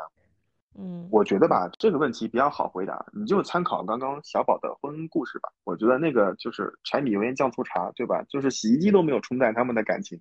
所以我，啊，我知道你有话说，你你说嘛。嗯嗯，没有，对我我我同意啊，就是我觉得真正的感情就是把柴米油盐的日子过成花呀。就一个人过柴米油盐的日子很无聊，很孤独，两个人过就有趣一些呀。我是反过来看的耶。嗯，对，就是在平淡当中选择一些小确幸，对吧？小幸福啊，就这个意思。嗯，对啊，就家里多个人热闹一些嘛？你你有意思吗？你就是你在这个地方给我暗暗的藏了一件是吗？我没有啊。哦，好，这个问题过去了。下一个问题我比较在意，请问原生家庭对于婚姻有一些影响？这个冲击在人生道路上选择伴侣是关键的点吗？因为我觉得很多人在选择伴侣的时候，可能我真的好爱他哦，我真的好想跟他在一起哦，但是一想到我自己的原生家庭，我就可能会有些胆怯，我就不想让他来我们家受这个苦。这是第一种情况，还有一种情况就是。我可能见到了他的原生家庭当中的一方，就他的父亲或者母亲，其中的有一方让我很不能接受，所以我就要想说，日后我要跟他组建成家庭，六个人的生活，到底要不要选择他？等等等等，这个题面应该是这样的，对不对？嗯，有可能是你的原生家庭的答案。好，我想说的重点是，现在这个社会上面，大家过分的、过多的用原生家庭理论去解答了很多问题，把所有的问题都抛在了原生家庭的身上，就是仿佛父母是要来背这一切的锅的。非常同意，不要把什么锅都甩给原生家庭，好吗？就是就是，我想说，父母有他不可推卸的责任，一定是的。父母所接受过的文化教育、见过的世面、吃过的柴米油盐和我们吃过的都不一样，所以父母难免犯错。但你绝对不能把你的生活过得不开心，或者遇到了一些挫折和挫败，全归结在父母身上。更加重要的一件事情是，以后的日子是你们两个一起过的，除非你们的婚房足够大。啊，就是八室两厅，那八室九厅，对吧？两个房间公公住住，两个房间婆婆住，两个房间你妈住，两个房间他妈你爸住。除非你们是生活在同一屋檐下，我觉得在传统的中国家庭生活当中，绝大部分的家庭其实是公婆自己的爸妈和就是都是分开住的，所以日后的生活绝大部分的时间还是你们两个人在一起。你你只要认定这个人本身是 OK 的，他的原生家庭怎么样，其实我觉得是是是没所谓的。所以又要说到那个《再见爱人》这个节目当中，就是在上一季当中，卢哥和苏诗丁他们在那个节目里面把很多问题都归结到原生家庭了。我觉得就是当然了，他们有很多矛盾啊，就是到最后无话可说的时候，就会问说：“苏苏，你为什么会变成这样？”苏苏去解释说：“是我的原生家庭。”就是他会告他苏苏想说的意思，一件事情是我现在之所以变成我这个样子，是我的原生家庭出了问题，但是。我和你变成这个样子，是我跟你卢哥在相处的时候出了问题，跟我的原生家庭之间是没有什么关系的。所以我觉得大家不要过分的把锅都甩到原生家庭上去啊，这是我的答案。对我我写的答案也是第一句就是不要把什么锅都甩给原生家庭，原生家庭不背你这个锅。我我是这样子觉得的，我觉得如果说你的对象。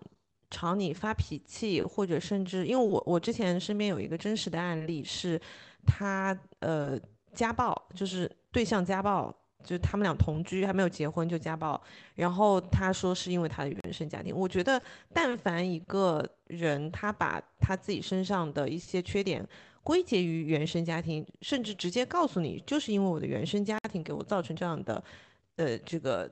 后果，或者说是这样子的一个不好的一个形态，那我我觉得本身你就也要去想一想，你这个对象他是否成熟。其实就像你刚刚说的，原生家庭会给你带来一些影响，但是你已经成人了，你你应该能够为你自己的一些行为去去负责。所以我觉得，如果什么锅都甩给原生家庭，那本身这个对象他就是不成熟的。然后，但是呢，但是呢，我觉得确实你是可以从。呃，你的对象的父母身上看到他将来的样子的，这个多多少少其实，因为我们的呃，我们接受的第一个教育就是你的家庭教育，就是你的父母就是你的第一任的老师，所以你身上一定是会有他们的一些影子的，所以嗯。就是我觉得，如果你在嗯谈恋爱去对方家里面吃饭的时候，你其实也是可以观察一下他的父母是怎么对待他的，或者说父母之间他们是怎么相处的模式。那很有可能多多少少也会是你们以后的，就是生活的一个一个样子。我觉得这个倒是有可能，你是可以参考一下的。以及如果说你就像你刚刚举到那个第二个例子，就是如果说真的呃你非常受不了。对方的父亲或者母亲的话，我觉得这会会是一个问题。那这个问题是不是不可解决的？也不是，你不可能去改变他的父母，但是你可以看一下你的对象他有没有能力去脱离父母跟你独立生活，或者说他在他们的那个家庭里面，他是否已经可以做得了主？如果可以的话，我觉得这个对象其实还是可以交往的。就像你刚刚讲的，就最后日子是你们两个人过嘛。那嗯。就算两个人就是和父母是分开住的，有一些父母他们在结婚之后还是会过多的去干涉小孩的生活，那我觉得这个是会对婚姻有有影响的。那如果说你的对象他能够独立自主的去为你们的家庭、为你们的未来去做决定，嗯，做一些决策的话，就是他不再依赖他的父母的话，我觉得这个就。这个问题还是可以调和的。那如果说他虽然知道他的父母有问题，但是他脱离不了，甚至他要依赖他的父母去过活的话，那他们以后势必是，就是他父母是以的问题，以后势必是会影响到你们的婚姻生活的。所以我觉得这个问题你还是也要辩证的去看吧。嗯，就是看你你所谓的这个原生家庭到底是你这方的还是对方。啊，哎，对，说到原生家庭，我就是拳头就是硬的，因为我确实身边有很多朋友会跟我讲原生家庭的事情，然后就说，哎呀，都是我爸妈害我变成这个样子，我就经常会有些不高兴的，我就不太愿意聊这种话题。嗯，对，但我其实我身边也有很多，就是本身自己可能原生家庭确实有些问题，但是小孩长得很好的，但他自己。对我就是想说这件事情，就是大家不要过分的看那些不好的例子，你看看好的例子也是有的嘛。哦，对，对半开吧。所以我觉得对半开，对半开。对，就不要都让原生家庭背锅了。嗯，好的，我们最后一个问题了，因为有一些问题其实我们前面或多或少都答了。那么最后一组问题，请问宝老师，如果两个人工作都很忙，应该用怎样的方式保持良性的沟通和互动？嗯。这个的话，其实我觉得也可以参考异地恋那一期你说的，我觉得非常对的，有几个点啊。第一个就是，呃，如果两个人工作都很忙，你还复习了？你还复习了那一期吗？哦，我没有复习，但是我我都有记住啦，真的是。啊，不行不行，我耳朵耳朵滚烫，就是那一期那些不成熟的一些观点啊，真的是非常抱歉啊，拍谁啊？好，你说吧。因为我们我们本身身边也有异地恋最后成功的例子嘛，对吧？所以其实你参照他们，你可以找到一些经验，或者说验证你之前说的话。我觉得第一个就是不要放弃你的分享欲。两个人工作再忙，如果说两个人是情投意合的，就像你之前讲的，哪怕你是在。一些琐碎的片段的时间，随机的给他分享一些东西。对方如果在乎你，他会在他空闲的时间一句一句引用你之前说的话，给你逐一的回应。就是不要去放弃你的分享欲，我觉得这个是两个人保持良性的互动和沟通很重要的一点。当然，而且就是反过来说，如果哪一天你发现你对对方已经失去了分享欲的话，那可能你们的关系就出现了一些问题。然后第二个的话，两个人工作很忙，我以前也有过出现，就是两个人工作很忙的这种情况，甚至是就是因为口罩期间大家不能见面。我觉得就是找机会相处，哪怕是中午片刻的时间的相处，就两个人都应该是很积极的去形成适合你们两个人的节奏。那如果说始终无法调和，呃，我我会觉得。就是如果说两个人的嗯生活的节奏不一样的话，时间长了确实会成为感情的一个障碍障碍的。就是我觉得我们需要去接受的一点是，嗯，你喜欢这个人和你最后这个人适合跟你生活在一起，呃，过很长久的日子，它不是一个同一个概念，不是所有喜欢的人到最后都可以磨合到走到一起的。有有的时候你就是要去接受。嗯，他会成为一个遗憾，遗憾就是如果说你们两个人的，大家听到了吗？对，你们两个人的节奏不一样。嗯，sorry，sorry，我打断你了，不然有有的人就会在聊天区说，让宝老师说下去，不要打断他。你接，你接着说，你接着说，你接着说。没有没有，我差不多说完了。对我就觉得就是要去接受，有一些矛盾是不可调和的，有一些人就是用来错过的。我也不就是错过了那么多年，我才遇到了嘛，对吧？嗯。我看了一下前面那些，嗯，你也就那样吧，也不值得啊。好，这是 这是我们倒数第二个问题，最后一个问题。呃，大家都说感情到最后呢会趋于平淡，那么平淡之后要怎么确认对方是因为习惯习惯了，所以跟自己在一起，还是因为真的喜欢而跟自己在一起的？我也想先听一下你的答案。首先，我想借鉴引用姐夫哥的做法，我觉得。是还是到最后还是会因为喜欢在一起的，啊，即使即使后面的生活会有一些平淡，它一定会让这个平淡当中会有一些花儿，就就正如你所说，在柴米油盐当中弄出一点花儿出来。所以，不管你前面的恋爱谈的有多么的轰轰烈烈，最后回归到日常生活里面去的时候，随着时间变长，一定会逐渐的平淡。但在平淡当中，对方一定会用心经营。所以我觉得。嗯，如果你真的很喜欢对方，而且你们就是多次确认过这件事情，他是因为喜欢而选择跟你在一起，你就不用去怀疑这个问题。如果你真的怀怀疑这个问题的话，其实你你自己内心还是有极大的不安全感的，你不确定对方跟你在一起的原因到底是什么啊？这这是我想说的。嗯，对，其实就是我们说所有的感情或者说两性关系、亲密关系，你自己的感觉很重要。就像是你说平淡，就就就像是你站在岸边，你面对的到底是平静的呃湖面，还是一滩死水？他们表面看上去都是静的，但是你应该能够看出来吧？我觉得当中的区别就是是类似的。那我自己判断的标准是心动的感觉。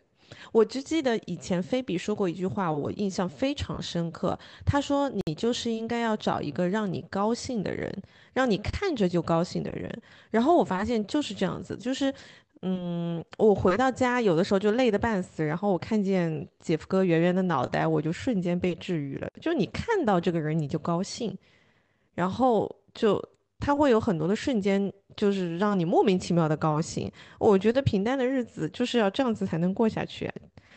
嗯，包括像你在跟别人描述你的对象的时候，呃，或者是你的对象在跟别人描述你，甚至是你的对象在看着你的时候，他喜不喜欢你，你能够看出来啊。人家都说就是喜欢对方的话，眼睛会发光啊，就你能够感觉到的呀。嗯，就是我还是觉得。嗯，如果你真的内心有这个问题的话，你就需要多不多次确认。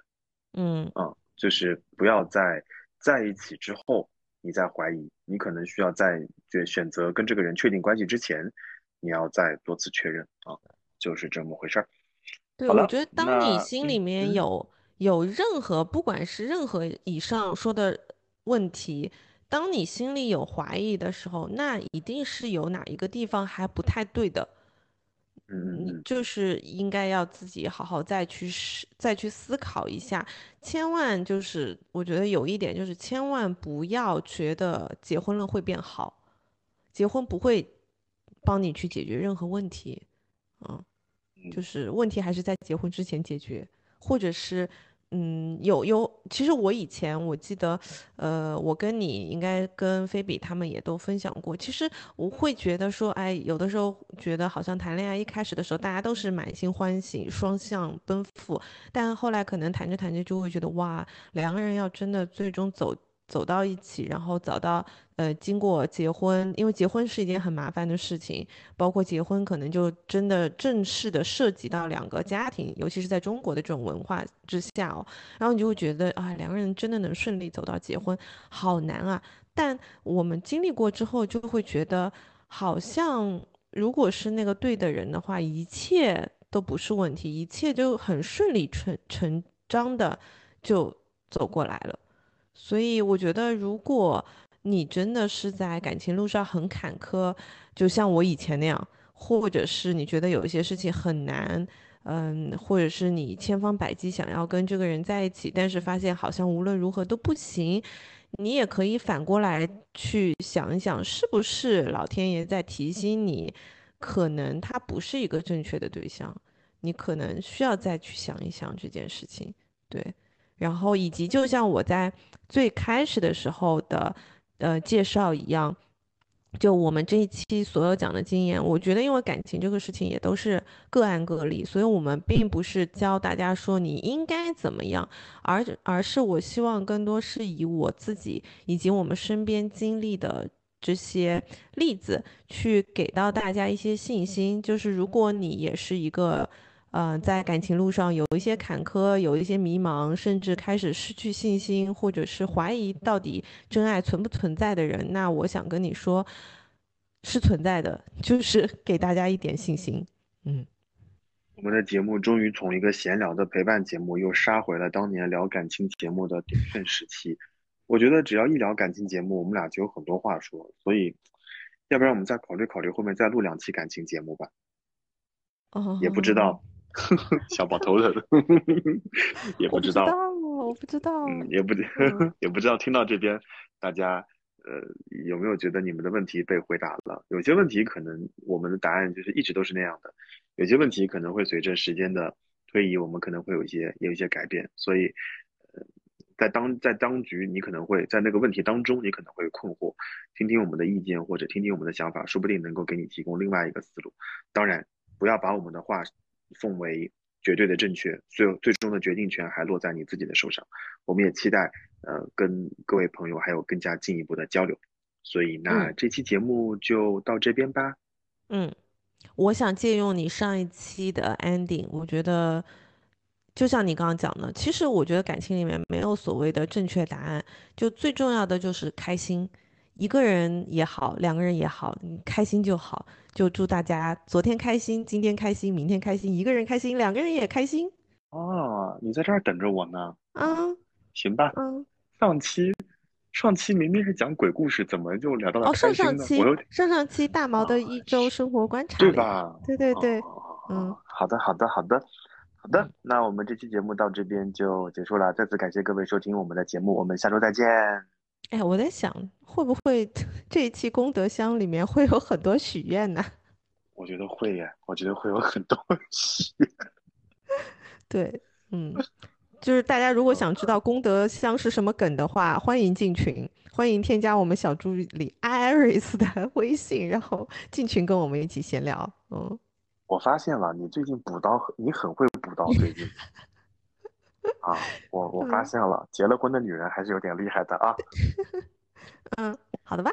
好的，我们嗯就要真的要正式结束这期节目了，我们就到这边结束了，谢谢各位。我们还要提醒各位，我们的节目除了在小宇宙上线之外，我们还在网易云音乐、还有荔枝 FM、还有 Apple Podcast 当中都有上线。也欢迎各位在上述你喜欢的平台收听我们的节目，也期待各位把我们的节目推荐给你身边的朋友。当然，如果你想参与节目的录制，欢迎给我们发送邮件，说出你的愿望。如果你想跟我们讨论或者咨询或者有商务合作，也欢迎用邮件的形式和我们取得联系。也欢迎各位添加我们的小助手 Aris 的微信，加入我们的听友群。再次感谢各位的收听。当然，如果你想对我们打赏，也欢迎在功德箱里面许下你的心愿，说不定会成功哦。嗯，还是很灵的。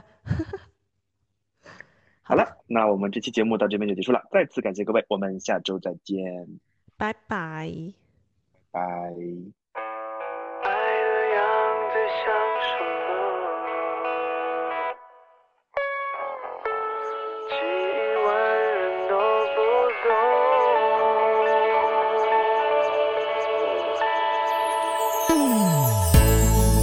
今天在做什么？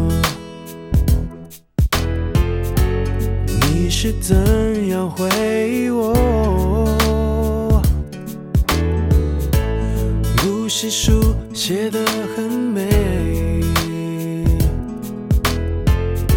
谈爱情的人类总是要掉眼泪，可是爱比。逻辑厉害，我们都要自由，也要彼此的未来，这好奇怪。结局的状态被时间摧毁，很久很久之后会把来龙和去脉写下来，我们会来读。爱这本书，怎样才会幸福？爱谁清楚？两颗心在记录，从热到冷多辛苦。Baby，我们会来读爱这本书，两个人先结束，爱好残酷，到分开那一天，我才真正的领悟。